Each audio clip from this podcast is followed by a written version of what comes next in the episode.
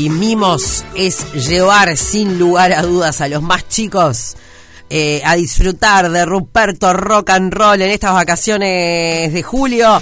Eh, Roy Berocay, muy bienvenido a otra tarde negra. ¿Cómo andás? Bueno, muy bien, por suerte, muchas gracias por la invitación. Un placer, como siempre. Eh, ¿Cuántos años en la vuelta en vacaciones de julio? Ya, sin contar el parate. Sí, claro. Este, Ruperto Rock and Roll, este año estamos cumpliendo 13 años de existencia. Este, hubo hace tres años que no hacemos vacaciones, así que te diría que nueve años hicimos vacaciones más o menos. Capaz que el primer año no, pero o sea, ocho años seguro.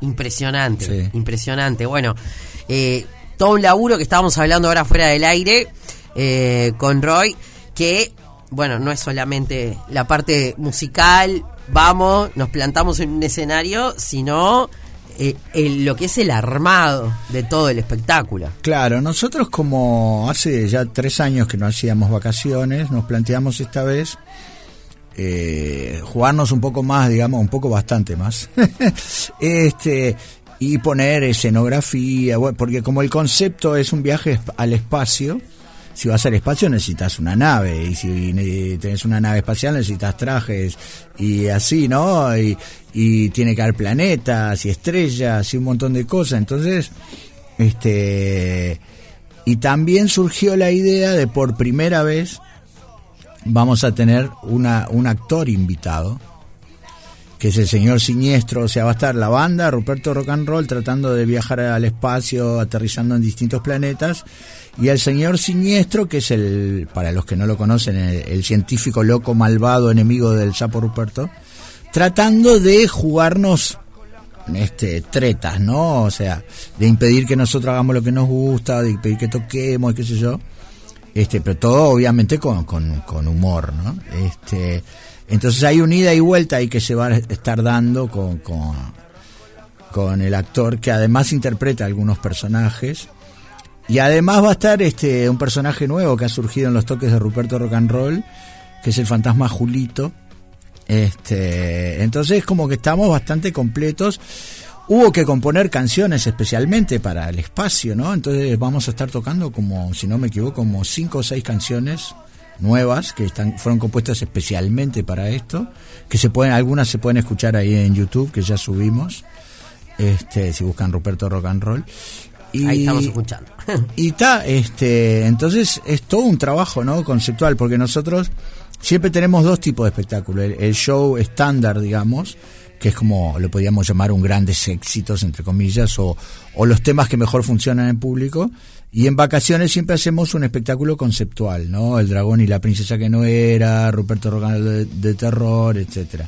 Entonces este año el concepto es el viaje al espacio. Claro. Ahora mientras hablaba contigo, uno piensa muchas veces, bueno, personajes, celebridades, llamémosle de este país, ¿no? Y uno piensa, músicos, actores, comunicadores. El sapo Ruperto debe ser de las cosas más conocidas que tiene el Uruguay. Sí, el sapo Ruperto es este se ha vuelto muy popular, por cierto. No va no va a viajar al espacio con nosotros, este es, es Ruperto Rock and Roll, Sí. la banda. Este, pero sí es un y aparte es un orgullo, ¿no? Este haber podido darle forma a algo que se vuelve así como ya le pertenece a la gente, como quien dice, es un orgullo, la verdad. Sin duda.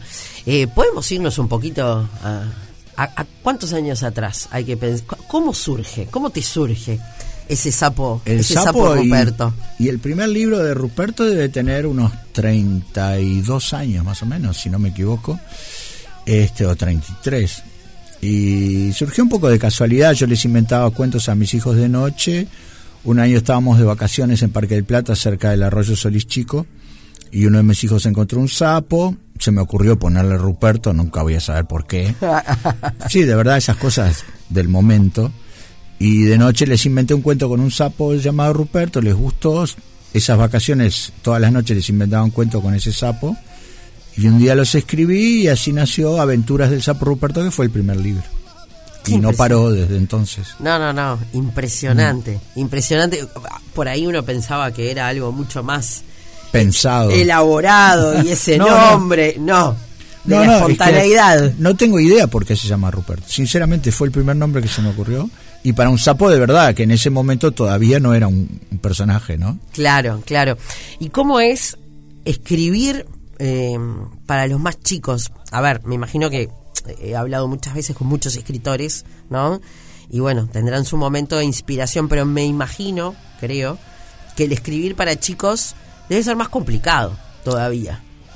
Mira, eh, primero, la, obviamente la técnica, así como la música que hacemos, es exactamente lo mismo. O sea, nosotros la banda, vos le cambiás las letras de las canciones y funcionarían igual para adultos. este, la parte infantil se da en los textos, las letras. Eh, a nivel de la escritura, también, o sea, en la parte técnica, qué escribís, eh, cómo escribís, es lo mismo.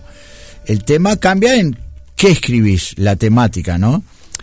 Pero también hay que, uno se tiene que plantear que un niño tiene un rango de atención mucho más reducido, te va a dar mucho menos crédito, entonces vos como que ya lo tenés que capturar de entrada, no podés eh, como en un libro para adultos, que una novela, que recién allá en la página 70 pasa algo que te engancha, no sé qué, y vos venís leyendo, esperando ese momento.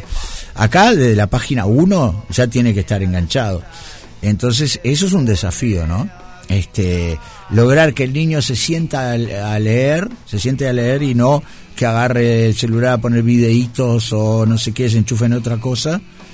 Y entonces, este, eso requiere como cierta cuestión, ¿no? Este, que se, como que hay que trabajar para eso, ¿no? Hay que tratar de, de buscarle la vuelta, digamos. Claro. Además, me pasa a mí leyéndole de repente a mis hijas, que claro, tienen distintas edades, la que tiene seis le dice a la de tres, estoy harta de que interrumpas a mamá porque no me dejas escuchar. Claro, la que tiene 13 pierde más. Claro. ¿No? Y me doy cuenta que yo a veces empiezo a filtrar alguna cosita en la lectura, ¿no? Claro. O a cambiar alguna palabra por una que entiendan mejor. Claro. O esto, mm, esto le puede dar miedo. Esto, esto no, esto lo cambio. No, somos unos atrevidos los padres. Y bueno, están, tienen todas las, potestades para hacerlo, ¿no? Claro. Sabes que si le dices eso después no vas a dormir tranquilo. Pero no creo que te pase mucho con los sapos. no, no, con el sapo eso no pasa. Hablo en en, la lectura en, en general, ¿no? por ejemplo, el otro día estábamos leyendo un poco de Ami, el niño de las estrellas, y en un momento Ami le dice a, a, Pedrito, eh, no, pero me tengo que ir, eh, Pedrito le dice a mí, no, me tengo que ir porque mi abuela se va a preocupar. Y el niño de las estrellas dice, no, pero yo ya vi a tu abuela y tu abuela ya está durmiendo. Y dije, eh, oiga, le está, está incitando a que el chiquilín no avise. Claro, claro. No, tenés que Sí, igual eh, yo soy un poco, yo creo que, que viste toda esta esta polémica que hay ahora con Buzz Lightyear y no sé qué. Yo creo que las cuestiones ni los libros ni las películas ni nada tiene tiene ese grado de poder e incidencia en la mente de la gente de los niños. O sea, como que un poquito acá, un poquito allá, no, o sea, ¿cómo nos afecta? Lo que sí les afecta es el crecimiento, es cómo los tratan en la casa, las cosas, los valores que aprenden en la familia. Eso es lo que los, los forma. No si vieron una película que hay dos chicas que se dieron un beso o, o no sé qué, ¿viste? Este, por eso te digo, como que de, no hay, también hay que, porque si uno los tiene en una burbuja de cristal donde todo es perfecto, después cuando tengan que salir al mundo real, se van a llevar una sorpresa bastante considerable, ¿no? Como que también eh, son maneras de prepararse para el mundo, los miedos, las, las cuestiones que hay que enfrentar. Y a través de la ficción es una manera también de ir entendiendo el mundo, ¿no? No, por supuesto. Mm. Obviamente hay muchísima literatura, de hecho... Claro, hay de todo también, ¿no? Yo eh, los martes tenemos un espacio que se llama Amamos Leer y Ceci, que es la, columnista, le decía, bueno, para la semana que viene hablemos de libros infantiles, que cada uno tiene alguno en el corazón. Eh, yo, por ejemplo, te juro que logro recordar hasta, hasta el día de lluvia en el que me senté en la biblioteca del colegio a leer Pateando Lunas. no sé, ¿sería el 95? ¿Puede ser? Puede ser, porque salió en el 92, capaz. No sé, por ahí. Eh, claro, yo tengo tendría así 11 años, ese momento en el que vos ya lees fluidamente, ¿no? Y que por más que un libro no le cambie de repente la cabeza, pero marca. Marca ah, no, bueno, depende de lo que te transmita, pero yo digo, viste, como son cosas pequeñas, así no, no, no inciden, cosas fugaces, ¿no? Una cosa es todo un valor determinado que transmite un libro, sí, ya es distinto, pero cuando son cosas fugaces, momentáneas, no, no marca nada. Y, y vos que escribís hace tantos años, ¿no? Eh, al momento de escribir, tenés que pensar mucho en, en los cambios de la de la sociedad, en lo que ha avanzado y en lo que no, y en lo, en No. lo distinto que están los niños de repente. No, porque hay cosas que son básicas que no cambian. Los niños este, de ahora siguen siendo lo- eh, son iguales a los niños de hace 20 años en muchísimos aspectos. Lo que cambia es el entorno, la tecnología, un montón de cosas, pero la esencia de los niños sigue siendo la misma. Entonces, yo lo que me planteo es tratar de, que es lo mismo que hacemos cuando hacemos un espectáculo, o sea, tratar de que esté bueno, que el libro esté bueno, entretenido, divertido, qué sé yo, que el espectáculo esté bueno, o sea, entretenido, divertido, y lo demás no, no nos preocupa, o no me preocupa en cuanto ni en los libros ni en relación a la música. A la música. Bueno, un combo perfecto en estas vacaciones de julio. eh, porque bueno, lo que sea arte, lo que sea cultura y que los potencie en ese sentido. Algunos irán a ver Ruperto Rock and Roll porque leyeron libros, otros quizá al revés, empiezan por Claro. la música. y después van a los libros. Hay padres que leyeron a Ruperto cuando eran niños y ahora llevan a sus hijos a los espectáculos. Hay padres jóvenes que nos ha pasado que, ve- que veían a Ruperto Rock and Roll hace 13 años y ahora llevan a sus niños pequeños.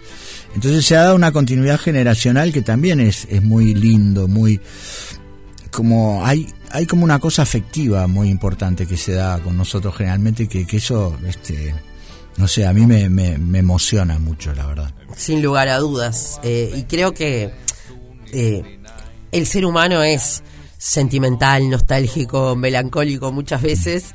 Y creo que cuando tenés la posibilidad de compartir con tus hijos, digo hijos, quizá alguien sea con sus sobrinos, eh, cahijados, Sí, algún sí, sí, niño cerca, niños. eh, compartir eso que, que vos lo viviste también, no que lo lees ahora de grande, que lo leíste teniendo su cabeza, es, es divino. sí realmente. claro claro este y bueno y yo tengo la posibilidad de compartirlo con mis hijos arriba del escenario también no Exactamente.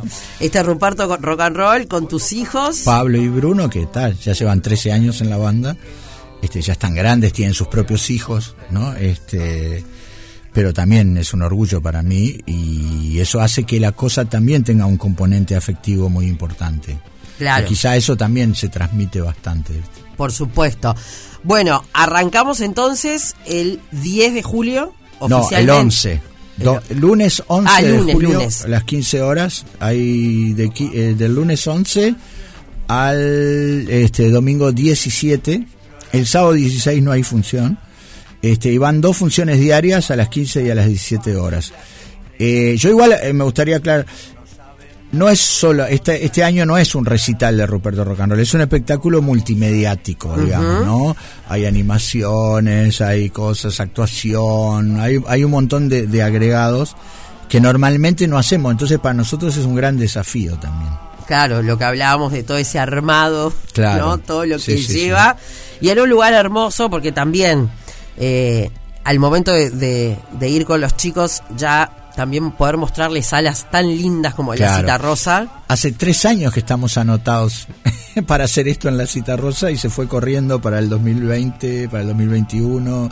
Viste, recién finalmente llegamos a la sala, que era una, una antigua aspiración también, porque hemos tocado muchas veces, pero no vacaciones en, la sala cita rosa. Y para nosotros es como casi como un lugar así, como, como si fuera nuestra casa.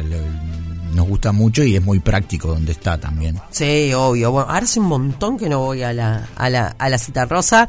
Así que bueno, a partir del lunes 11 de julio, horarios, Roy. De a las 15 y a las 17 horas, del lunes 11 al domingo 17. Las entradas están se consiguen por Ticantel y todos esos lugares, viste, de pago, no sé cuánto, y en la propia sala también. Así que eh, no hay problema con eso. Y bueno, eh, hay algunas acuerdos de dos por uno también si no se duermen. Ahí está, buenas promos porque sí, cuando uno ya tiene varios chicos. Sí, sí, sí. Igual es una entrada accesible, así que bueno, la idea es que, que todo el mundo pueda participar. Por supuesto, y bueno, y llevarse en el recuerdo este espectáculo, como decíamos, que no solamente es un show musical, sino, vamos a llamarle multisensorial. Exacto, increíble. ¿Está bien? Sí, sí, sí. Deberías trabajar en radio. Ya. No, igual, este, sí, el multisensorial, a veces decís, ¿en serio? Esto no, esto es, esto es de verdad. Esto es de verdad. Así que, bueno, un, placer como siempre tenerte por acá. Eh, el placer de invitarlos entonces. Y, dato que no es menor, eh, padres, tíos, abuelos, porque los niños están de vacaciones, pero es el momento en el que tíos, eh, ahí empezamos a, ubicar, a ubicarlos a los chicos. Claro. Eh, así que armarles los planes. Exactamente. ¿no? Reiteramos, Ruperto Rock and Roll con este espectáculo multisensorial desde el lunes 11 de julio y hasta el 17, sábado 16, ¿no? lo acaba de decir Roy, entradas en Ticantel, igual hoy por hoy es todo más sencillo, y si justo te pintó que andabas caminando por el centro, ya, sala cita rosa, también pueden conseguir sus, sus entradas. Un placer, muchísimas gracias. Bueno, no, gracias a vos y a toda la gente de la radio y bueno, a la audiencia obviamente. Siempre, siempre el firme, gracias. No es una tarde más. No es. Es, otra tarde. Otra, otra tarde negra.